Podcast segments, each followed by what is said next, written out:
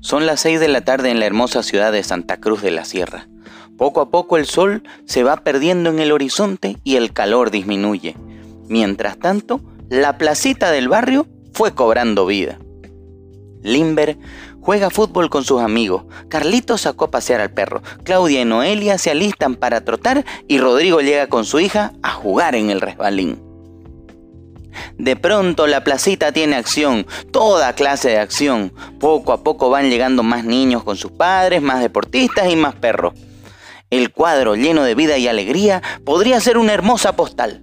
Sin embargo, nadie observa la bomba de tiempo que espera ser detonada. Los perros cagan. Cagan en el mismo jardín donde está jugando tu hijo de 5 años. Los perros muerden, aunque el dueño diga que no, que es mansito. En cualquier momento un perro se emputa y puede morder a un niño y provocarle una herida.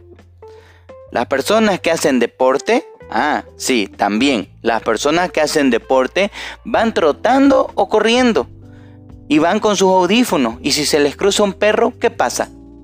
Y si se les cruza un niño, lo tumban también, ¿verdad o mentira? Los niños, los niños también, los niños corren sin control como locos. Muchos niños llegan al parque acelerados mientras los padres miran embobados como opa su celular. Mientras tanto, nadie observa que la noche anterior alguien bebió, fumó y voleó en el parque y dejó una botella rota y restos de su bolo tirados en el piso.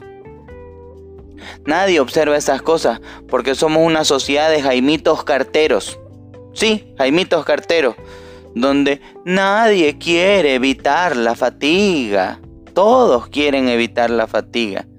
Y de paso, cuando alguien reclama o protesta, lo evaden y minimizan la situación porque nadie quiere hacerse cargo de las cosas.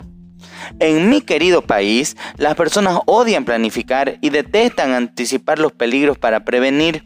Les gusta improvisar, arreglar la carga en el camino y usan la frase ya veremos qué pasa y el ay, así nos va, somos superpotencia mundial.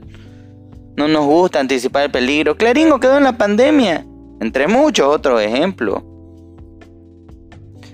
Ahora se vienen las elecciones subnacionales y lógicamente los candidatos hacen un bollo de promesa, nos la charlan y luego nos sacan la lengua.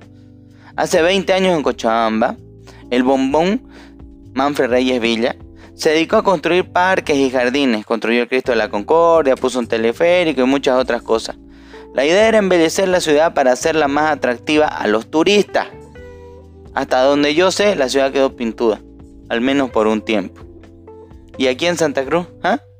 Acá en Santa Cruz hay mucho que hacer y no tengo la más chancha idea de quién podrá ayudarnos en la carrera electoral, de pronto aparecen qué? Aparecen un par de jetones, dos viejas estúpidas, una camba trompeta, un bellaco, ¿ah? Y como dicen todos, a ver qué pasa.